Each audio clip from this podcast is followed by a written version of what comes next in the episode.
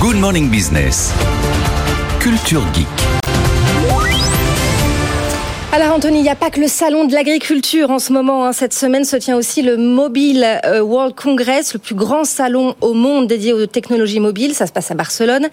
Et cette année, bizarrement, les stars du salon, eh ben, c'est pas les smartphones. Non, c'est bizarre dans un salon dédié aux smartphones. Normalement, Ouais. ça devrait être les smartphones, mais non, la star du salon cette année, c'est une bague. C'est la Galaxy Ring de Samsung dont on entend parler depuis longtemps. Il y avait des rumeurs, Samsung en avait un petit peu parlé. Là, pour la première fois, on peut la voir en vrai publiquement euh, sur ce salon. Alors elle est quand même sous cloche, on peut pas trop y toucher. On a, on commence à avoir quelques-unes des fonctionnalités et ça va être le prochain objet connecté que tous les fabricants de smartphones essaient de nous vendre après la montre connectée. Ça va être la bague.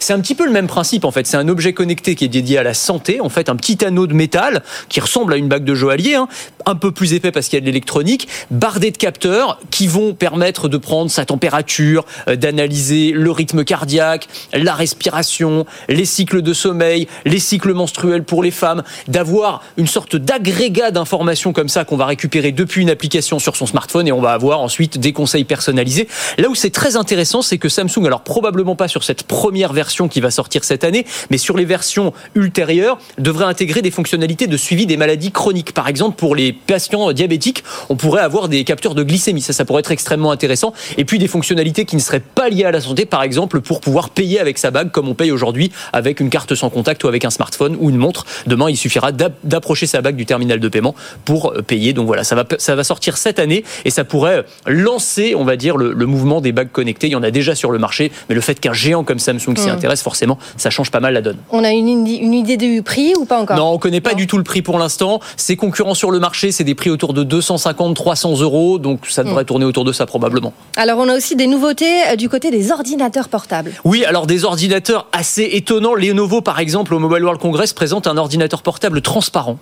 Alors, Ah ouais? Ouais, transparent. Alors ça fait son petit effet. Il y a un côté Minority Report, moi j'adore. C'est vraiment ça. Donc vous ouvrez l'ordinateur et en fait l'écran est complètement transparent. Vous pouvez voir à travers. La personne en face de vous vous voit à travers également et vous avez quand même vos contenus euh, grâce à un écran qui est extrêmement euh, lumineux. Alors la question à quoi ça sert? La réponse j'en sais rien. Franchement c'est c'est pas du tout évident. Là c'est une prouesse technologique.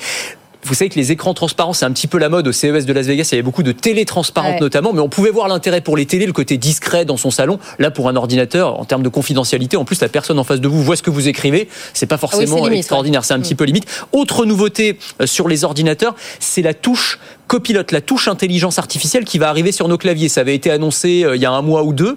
Et là, ça y est, on voit les premiers ordinateurs qui en sont équipés. C'est pas rien, hein, c'est la première fois depuis 1994 et l'arrivée de la touche Windows qu'une nouvelle touche arrive sur nos claviers. Donc elle est placée euh, à gauche de la flèche gauche du clavier, donc c'est tout en bas euh, du clavier, et euh, c'est un petit bouton qui permet d'accéder euh, très facilement à ChatGPT quand on en a besoin. En gros, c'est un peu le, génie de la lampe d'Aladin. Vous appuyez sur le bouton et vous avez l'intelligence artificielle qui jaillit pour résumer un texte, pour vous proposer des slides sur vos logiciels, résumer, vous écrire un mail à votre place. Voilà, plein de fonctionnalités comme ça. Bon, Anthony, il y a quand même des téléphones hein, au Mobile World Congress, et des téléphones un peu particuliers. Oui, alors le prix de, de l'appareil spectaculaire technologiquement, mais qui ne se vendra jamais, à mon avis, est décerné à Motorola et son téléphone montre ou sa montre téléphone.